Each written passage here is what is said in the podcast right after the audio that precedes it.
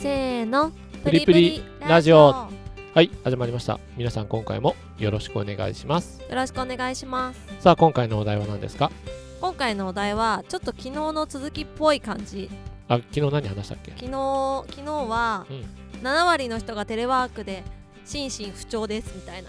な話をはいはいはいしたと思うんですけど、今日は3割の方？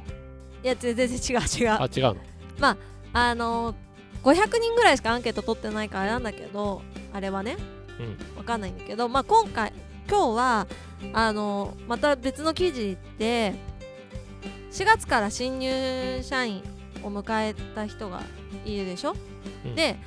えっと今年の4月じゃなくて去年の4月。だ2020年の4月に新入社員になって1年経った人、ああはいはい、はい、に向けてあのまあ、いわゆる2年目の人だよね。あそうそうそうそうそう。に向けてまあこの人たちはもう基本的にもうコロナが流行ってた時だし緊急事態宣言とかも出る出ないみたいな話も出てたから結構まあテレワークの人もまあまあいたと思うのね。うん。でちょっと今回は調べてる会社も違ってちょっと何人調べましたっていうのがちょっと記事に載ってないから何人調べたかちょっと分かんないんだけどうん。2020年に入社した新入社員に対してテレワークで1年目を過ごした新入社員の人たちにどのくらいテレワーク満足してますか？みたいな、ああはいはいテレワークっていうか今の会社とか、うん、テレワークにおいて今の会社がってことね。そうそうそう。はい満足してますか？っていう、うん。あのものに対して7割の人は満足ですって答えてるんだって、うん。まあ、だからあまあちょっと7割ねふ心と心身ともに不調になるって言ってる人がいる一方でうんまあそれは多分今までの流れがあってのきっと7割だと思うけど初めて仕事しましたの人たちにからすると、まあ、な別にこれが普通だって思えば全然問題ない7割の人は問題ないって感じてるっていうまあこと,、だね。うん。まあ、でもこの人たちも7割は満足してるって言ってるんだけど、まあ、やっぱりあの上司とか同僚とかとのコミュニケーションがまああのなんていうの？しづらいというかなかなかこう上司がの顔とかあの同僚の顔とか名前とかが覚えにくいとかっていうのはやっぱりあるみたいなのね。ああ覚えにくいはあるね多分ね、覚えにくいしあとなんかこうまあどどんな人かっていうのがまあうん直接触れてないからやっぱりちょっ分かとねりにくいコミュニケーションとしては、うん。そういう意味はね。そうそう。仕事をする上ではおそらく問題はない業務としての効率的には問題はないはずなんだけど、うんうん。それ以前になんかその人となりうん。が分かって、その人の特徴が分かっていくと仕事のさうん。する上でのまたちょっとなんかやっぱり人と人の仕事だからさ、うんうん。例えばなんかこの人となんかちょっとねあ相性良さそうだなみたいな人がさ、うん。ちょっと人間的にこの人いいなって思う人はきっと絶対誰かいると思うのよ。そうだね。でそういうのが多分分かるか分かんないかはテレワークじゃちょっと分かりづらいよねって。いう、うん、そう。まあだからしゅそんさんが前に言ってたなんかこわ表の顔の人だけど実はめっちゃ優しいみたいな。うん。だからまあそういう、まあ、上司でなんかこの子人怖そうだなって思ってたら実は喋ってみたらすごいチャーミングで面白い人だったみたいな、うんうん。まあそういうのがちょっとテレワークだと分かりづらいですっていうのはやっぱあるみたいね。うんそうだね。でまあこのアンケートの記事はこれだけなんだけどうん。で今回たまたま、まあ、このテレワークに関して、あのまあアマゾン有名なあの大きい会社のアマゾンあるじゃないですか。でアマゾンもやっぱりもちろんフル今今もすでにフルリモートワーク中うんなんですよ。で、まあ、もちろん入社して1年間はずっとフルもうリモートでみんなお仕事をしていますと。ででもこのアマゾンにこう入社してあの一まあ、働き始めて1年経った今でもフルリモートワークだけど、まあ、でも結構こうなんていうのコミュニケーションも割と取れててすごくあのリモートワークとしては、まあ、あ今までの出勤よりも良くなったっていう風に感じていますみたいな。うんうん。なるほどね。そう書いてあって。であのそこでじゃあどんな風にまあコミュニケーションが結構やっぱどどの記事でもやっぱりなんていうの問題視されるとネいうか。ックの部分だって言われてるね、うんうん。言われてるんだけどじゃあどんな風にそのみんこの Amazon の中ではコミュニケーションをしているかっていうとコーヒーチャットっていう時間を設けていますと。ほでこれは業務時間外じゃなくて業務時間内にやっていて、うんうん。もちろん参加は任意だから別に参加したい人はすればいいししたくない人はしなくてもいい。っていう、まあコーヒーチャットって何かっていうとちょっとさこうトイレに立った時にたまたま出会ってちょっと話したりとかさ会社の給湯室とかでさうん。ちょっとこう飲み物取りに行った時に出会って最近どうみたいな会話をするような会話をする時間っていうことならしいのね。うん。でこれはあの仕事の話じゃなくて別に OK でもちろんそのなんか時事時事の話とか別に自分の今ハマってることの話でも何でもいいらしいの。このコーヒーチャットの時間っていうのは。で毎週コーヒーチャットとかワインデーっていう時間を設けるんだって。でその時間は軽食とかワインデーはワインね。お酒とかを交えながら。そうね仕事中だけど酒飲んでいいっていうのいいよね。まあだから酔っ払うほどはね基本そんななんか長時間飲むわけじゃないからあれだけどだコーヒーチャットはまあ大体5名ぐらいでワインデーは2 3 0名ぐらいが参加して息抜きにコミュニケーショうん。ンしてるんだって、私酒飲まないけどでもすごくいいことだなと思う。ね、うん、でこれが多分ミソなのが業務時間中にやってることなんだよね。そうだね。そこだね。うん、でなんか、まあ、この人も言ってるんだけど別にこのコミュニケーションをしたからといって業務効率がめちゃくちゃ上がるわけじゃないと。うんうん。今すぐにね。だけど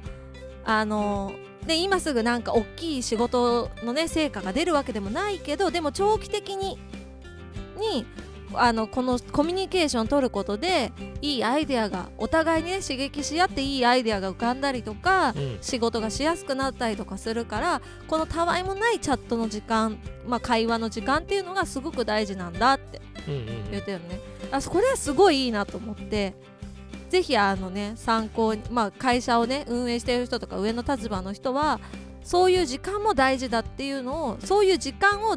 作る逆に言うとさ中間管理の今してる人たち、いわゆる世の中でいう課長さんとかさ、うんうん。まあ何ちょっとか、まあ、係長はちょっとあれだけどそのぐらいの人とかがさ、うん。そういうのを提案するっていうのもいいかもね。うん。例えばさ、あの上の人がさそれを本来指導していくのが当たり前なんだけど、うんうん。結構上の人ってさやっぱりさ人によってはあれなんだけどあの昔感度良かったけど今感度良くない人って結構いたりして今の位置にいる人が多いからうんうん。結構こういう話題がさなかなかねあのーそこまで通じないって人いるからうんうん。逆にそういうのが若い人たちがねそういう感度持ってやってあげるといいと思うよね。でアマゾンねこの大企業のアマゾンでさ、まあいわゆる成功体成験ね。功さそう成功事例としてあるんだから実際にやってみるのは全然ありなんじゃないかなって思いました、でうんうんうん。それすごいでもいいよね、そうこれすごいいいと思った。やっぱりさ何がいいって一番はその成果に本来直結するものって一番いいのよもちろんうんたださ成果に直結するもの以外のところがどれぐらいいわゆる息抜きの部分というか、うんうん。遊びの部分だとか楽しみっていう仕事においてさ楽しむっていうのが何かさうんうん。まあ出てくるとやっぱり成果っていうものに最終的につながるからやうんうん。っぱ何でも楽しんでやるっていうのが一番良くてさそそこにつながるものを会社がうまく業務時間内にフォローするっていうのがすごくいいことだよね。そうだね。なんかまあ昔よく言われてたノミニケーションみたいなのも、うんうん。今の人たちはあんまり一緒に行きたがらないまあそれもだから時代だよね。そう時代としてあるからだから業務時間内に、まあ、10分でも20分でもまあこれをせっかくリモートワークになってて顔を合わせる機会はなかなかないけどでも会話を楽しむこういう人がいるんだっていう認識を持つっていうのはすごい大事だと思うから、うんうんうんまあいい時間だなと思いましただこれあれだよね、ほんと時代だよね。うんそうだ10ね年前に逆に今ノミニケーションなんかどうなんだとかっていう人いたら 多分それはそれでねだからその時代時代に合ったものっていうのが本当、うんうんそういうのをでもこう探していったりこうし知れたりするっていうのはなんかすごい楽しくていいよね。そうだねこでこ大事だね。まああとはあのアマゾンは、うん。ミーティングの時間が基本30分っていうのが基本なんだって。うん。だから1時間とか2時間っていうのはないらしいのね。うん。もうどんなミーティングも30分で終えますっていう話らしいんだけど、まあ、この人はあの少ない日には1日に23のミーティングがあって多いと10個ぐらいミーティングが入っちゃうらしいのね。うん。でまあいくら30分とはいえども例えば1時から1時半まで1時半から2時までとかって連続していくとやっぱこう切り替えが難しいからうん。基本は25分でミーティングを終わらせるようにしてるんだって。うんうん。でまあで自分がリフレッシュタイムを作るっていうのとともにまあこういう人たちっていうかまあこんだけミーティングをし重ねてるってことはそこそこ重要なポジションにいる人ってことじゃない。うん。でまあどうしてもさこう地位が上がっていくとというか上の立場になっていくとミーティングって増えがちじゃない？うん、確かにね、うん。ミーティングとかあの会議ね。そう会議多くなりがちだからまあこの人の部署の場合らしいんだけどこの人の部署の場合は水曜日の午前中と金曜日の午後はノーミーティングデーっていう日になっててうん。ここはもう絶対に会議を入れないっていう時間なんだって。なるほど。そう強制的に？ねそうだからミーティングが絶対ない時間っていうのが1週間の中で必ず取れると。だから、まあ、あの自分がしたいここで集中したいっていう仕事があったらそこのタイミングでやってるらしいよね。だからちゃん難しいなあれだよね、うん。まあちょっといろいろ私もさうん。結構思ったんだけどうん。そのミーティングをどうしてもなくすのはあの少なくするのはすごく賛成、うん。ただノーミーティングデーを作ると本当に緊急性のある時って結構それが難しくて変にそのルール設定しちゃうと。うんうん。で逆にさっきさ30分のさ、まあ、10, 10個っつってたじゃん。1日10回ぐらいミーティングがあるっつってたじゃん。うんうん。でもそれ30分かける10でさ普通かけないって5時間1日まあわかんない。10時間近くやるうちのさ半分はさミーティングしてるってなるとさ結構その人も多いよねミーティングで そうそうなんだよね。ね。でもまあ多分いろんなところに関わってるっていうのは多分あるとは思うんだよね。そう関わっててもちょっと多いよな。まあそそれはね多分会社の規模感とかにも多分あるから普通に多分アマゾンとかグーグルとか、まあ、こういう大きい企業とかになると多分こうなりがちだと思いますなんかちょっと企業の規模感とかによって多分ミーティングの量とか時間とかはあれだと思うけど、まあ、この人の部署ではそういう風にしてるらしいのね、うんで例えば仕事中に分かんないことがあった場合まあ気軽にねこう質問するできるようにしあのできるようにっていうか質問する人がいるのはもちろんいいことなんだけどうん。うんただその人にばっかりこう質問がね集中したりとかするとその人が自分の仕事をする時間がなくなっちゃうじゃない。うん。だから Amazon ではオフィスアワーっていう時間が基本的に各分野でもう決まってるんだって。この質問っていうかこの分野に関しての質問はこの時間。この分野に関しての時間質問はこの時間みたいなのが決まってるらしくて分かんないことがあったらその時間に必ず聞いてくださいみたいなだからそれに専門の人例えばなんかこう経理専門の人の経理の質問っていうのはそのこの時間ですよって決まってるから基本的にみんながその時間に質問すると。だからその人も質問される側の人もそれ以外の時間は基本的に自分の仕事に集中ができますと。ただもちろん、まあ、この疾患が限られるっていうのはさっき言った、まあ、しゅんさんの言う緊急性のあるものっていうのはなかなか難しいっていうのは分かるけどでもなんかこう大きい会社とかだと誰にこれを聞いたらいいか分かんないとかってなった時にいやこの話だったらこの分野だからこのこの時間に質問すればいいんだっていうのが分かりやすくて、まあ、誰に聞いたらいいか分かんないっていうのがないっていうのがメリットらしい。うんまあそうだね。まあでももうちょっといい意味でこう一人一人がこういろんな意味でね決定権を持てるようになればその人個人個人がね一人の人に集中しなくていろんな人がこううまくなんていうのその自分のプロジェクトとかにねうんうん。あの意見として通るようなそういう会社になった方がもっとそういう意味ではいいのかなと思うけどね、まあうん、最終決定とかさどっかでチェックをする人って必ず大事だからその人はもう大変だと思うんだけど、うんうんやっぱ、うん、私も多分経験的にもあるけどそのいろんなミーティング出るけど1個のミーティング自体があ会議とかね、うん。本当長いのっていうのは本当に結構意味ないなと思ってたから本当に要点と何,、まあ、何と何を話すっていうのだけとあと何に対策するっていう今後どうしていくっていうそこだけをねしっかりまとめて逆に聞きたい人とかも詰める場よりかはえそれでいけるのいけないの大丈夫なの大丈夫じゃないのえこういうのどう？ってその人が逆に意見言っちゃうとせっかく下の人が考えてきたものっていうのが、ね、意味あんまなくなっちゃうからうんうん。相当ダメな時以外はねあの内容把握だけでいいかなと思っててね。うん。ほんと時間が結構30分ってすごくいいんだけどやっぱなんか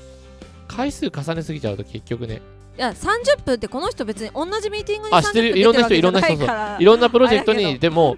結果的にその人一人の人自体のミーティング時間をそもそも決めれば最大最大何どれぐらいって決めた方がいいんじゃないかと思う。1日のね持てるミーティング時間ね。うん。まあどうなんだろうね。なんかそれをするとさもしかしたらさもうなんかその人のスケジュールの奪い合いみたいになっちゃうのかもしれないいやだからそうそう。むしろそうすると1週間に1度ぐらいしかその人とミーティングできないんであればそこにもっと精度高いものを持ってこれる可能性があるわけじゃん。とかね。まあちょっとねあの状況下がまあまあいろいろあるからね。あるからちょっとあれなんですけどまあアマゾンのこの人の場合にはこういう、ん。でも少なくともそうアマゾンとか成功してるところの成功してるやり方うん。とかはどんどん、間違いないとそう成功してるものををパクるっていうのはすごく大事だしね、そうだね。まずはそこからやった方がいいよね。うんうん。でまあアマゾンだからこういろんな国の人でいろんなね日本とかアメリカとかで、まあ、働いてる人がいるから、まあ、時差のあるメンバーには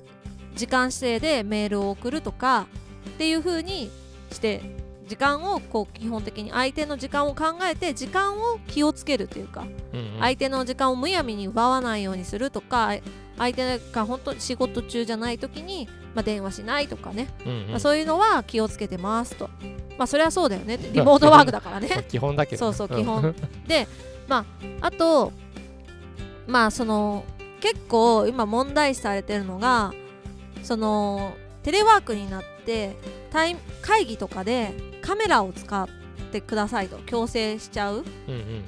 場合ね。でそのなんか映ってるものとかを見てなんかねそれに対して一言言ってそれがセクハラみたいなていうかさそんなの別にむしろさ そんなのそれの話はさそれ雑談のの部分だったらいいけど普通の仕事と関係ないからね。そう。いちいだからまあちいいよ、そのなんかねまあそういうリモートワークのハラスメントがまあちょっと増えてるんだよね日本では、うん。あってそういう問題視になってるんだけどまあその、まあ、もちろん顔出し推奨のミーティングももちろん Amazon ではありますと。人数が少ない場合はね。うん。であの、まあ、チャット以外でねその顔表情とかさこうなんていうの？あのボディーランゲージとかもううん。見える方がもちろんそのコミュニケーションとしては重要性を感じているのでうつなるべく映った方がいいと思うと。うんだけど、そうだね。もちろん部屋を見せたくない人もいるからうん。背景画像をね、設定したりとかして、まあ、ビデオオンを推奨していますと、うん。ただしメンバーに無理強いはしないようにしていますとまあそりゃそうだよね。いや絶対ダメもうカメラつけなきゃダメだっていうのは、まあ、やっぱりあんま良くないと思うんだよね。その人のタイミングっていうかねあるから絶対。まあその辺だからそれもあれだよね、上の人それをやるところの上の人がどううまくいい意味で下の人をうまく使うためにとかうまく働いてもらうための気遣いができてるかどうかってとこだからそね。それはまあ会社であったり上の人が本当なんか上が偉いんじゃなくて上の人が下のためにどれぐらいできるかっていうので下を活かせるかっていうのがすごく大事だよね。そうだね。でまあミーティングの時にあのー普通の会議と違うのが誰かがこう喋ってて誰かぶせちゃうと何言ってるか分かんなくなっちゃうじゃない？発言してる人がね、うんだから基本的に誰かが喋ってる時にはチャットであの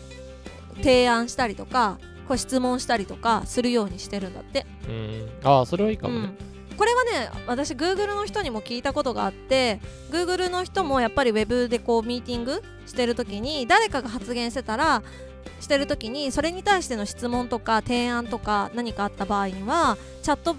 でそれのあのこういうのどうですかとかこれはどうなってるんですか？っていう質問を投げるようにしてる。投げるようにしてるっていうか投げることになってる。まあそれがなんかもうこう暗黙のルールみたいになってるって言っててああなるほどなと思って。やっぱこううまい使い方というか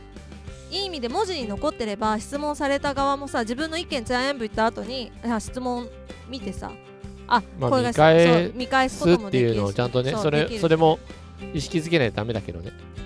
まあだから結局さこれをさ日常的にやってれば別にそれがさ当たり前になるよ味でね、まあルールの制定ってやっぱり大事だよね。まあそうねまあ、何でもそうなんだけどルールがなきものに文句言われたりこれだよあれだよって言われると多分みんなってそこそこさイラッとしたり、ねうん。なんで言われるんだって結局言うじゃないどっちにしろ、うんうんだからやっぱりまあまずルール作ってそのルールをまずは守らせるっていうのがすごく大事だね。うんうんでルールを守らせる前にそのルールが本当に果たしていいルールなのかどうかっていうのも精査しつつやるのが仕事的にはいいかもね。そうですね。でその上で、まあ、今回の Amazon みたいにしてもらうと真似るっていうのをやるといいんじゃないかなと思います。そうですね。まあちょっとそのコミュニケーションとかでこう悩んでる会社さんとかまあ上司の方とかいれば、まあ、こういう成功事例も出ているのでよかったらうまく活用してやってみてください。うん、はい。頑張ってください。というわけで今日のお話はここまで皆さんからのいいねコメントレターなどお待ちしてます。またねバイバイ。